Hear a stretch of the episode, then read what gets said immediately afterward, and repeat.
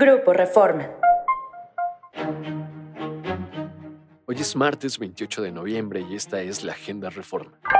Nacional. Acusa MC Guerra Sucia. Samuel García y su partido Movimiento Ciudadano entraron en confrontación directa con Claudio X González y con Vicente Fox. Al primero, Samuel lo acusó de dirigir la guerra sucia en contra de sus aspiraciones presidenciales, al difundir ayer en redes sociales un viejo audio que le atribuye al nuevo leonense y en el que presuntamente, ebrio, insulta con gritos, groserías y hasta amenazas a su supuesta exnovia.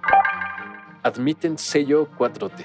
Las tres aspirantes a ministras de la Corte propuestas por el presidente Andrés Manuel López Obrador reconocieron ayer su afinidad ideológica con el mandatario y con los postulados de la 4T, pero en sus respectivas comparecencias en el Senado ofrecieron actuar con autonomía y apego a la ley.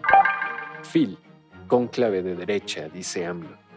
El presidente Andrés Manuel López Obrador aseguró que la Feria Internacional del Libro de Guadalajara es un cónclave de la derecha que tiene una tendencia conservadora. Desde Palacio Nacional, consideró que se trata de un foro de simulación al que son invitados buenos autores, pero que representa un gasto importante para el erario. Negocios. Retrasa México baja en su tasa de interés.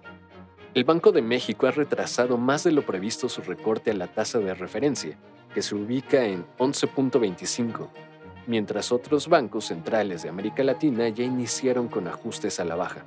Expertos atribuyeron este comportamiento a una prudencia por parte del Banco Central ante los indicadores de la inflación, pues todavía se perciben riesgos.